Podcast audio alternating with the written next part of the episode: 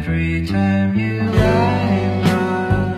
三分钟热度直抵体坛沸点，我是张文。在八月的第三个星期的周日，欧冠联赛的决赛终于要来了。与往年的周六决赛不一样呢，今年的比赛被安排到了工作日的前夕，好多人其实不太适应。昨天呢，英格兰的足球名宿欧文就发了一条动态，说：“我觉得这好的团队会击败好的个人，欧冠就在今晚。”结果被另外一位足球评论员莱因克尔调侃说：“Michael，你是不是记错日子了啊？这也不赖你，因为以往欧冠决赛都是在礼拜六。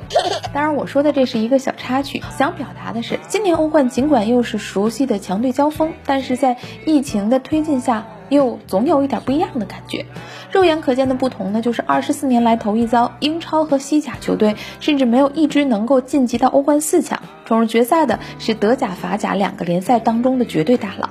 众所周知呢，因为疫情，法甲联赛断然取消了部分赛事，而德甲呢，则是最先复赛，也最早踢完的。以逸待劳这四个字啊，也许可以解释这两个队进入决赛的各种缘由。不过，如果只论纸面实力，恐怕也没有人会对拜仁和大巴黎能够获得决战门票产生什么质疑。由璀璨群星聚集而成的大巴黎，供养着当世技术最花哨的球星；由严谨战术构架而成的拜仁，则发誓锁死任何戏谑的花活。两种极致风格的对撞，正是球迷在决赛当中可以收获的最高快乐。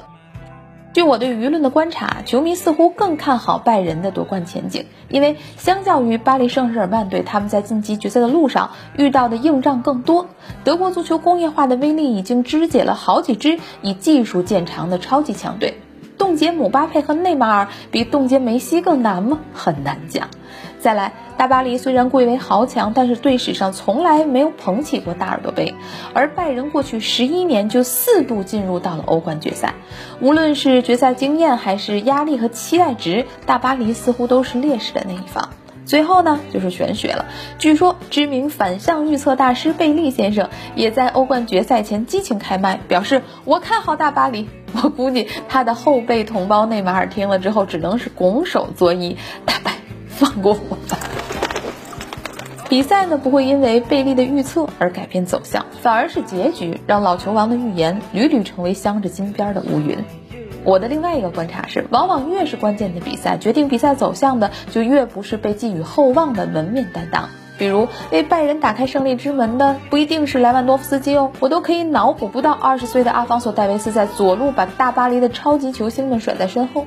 而且谁又敢肯定为大巴黎攻城拔寨的一定是内马尔或者姆巴佩呢？迪玛利亚可是一个把群星连成星座的存在，他不那么南美而浮华的球风，也许让这位球星缺少了动图的加持，但大天使的串联才让巴黎圣日耳曼队的战术得以闭环。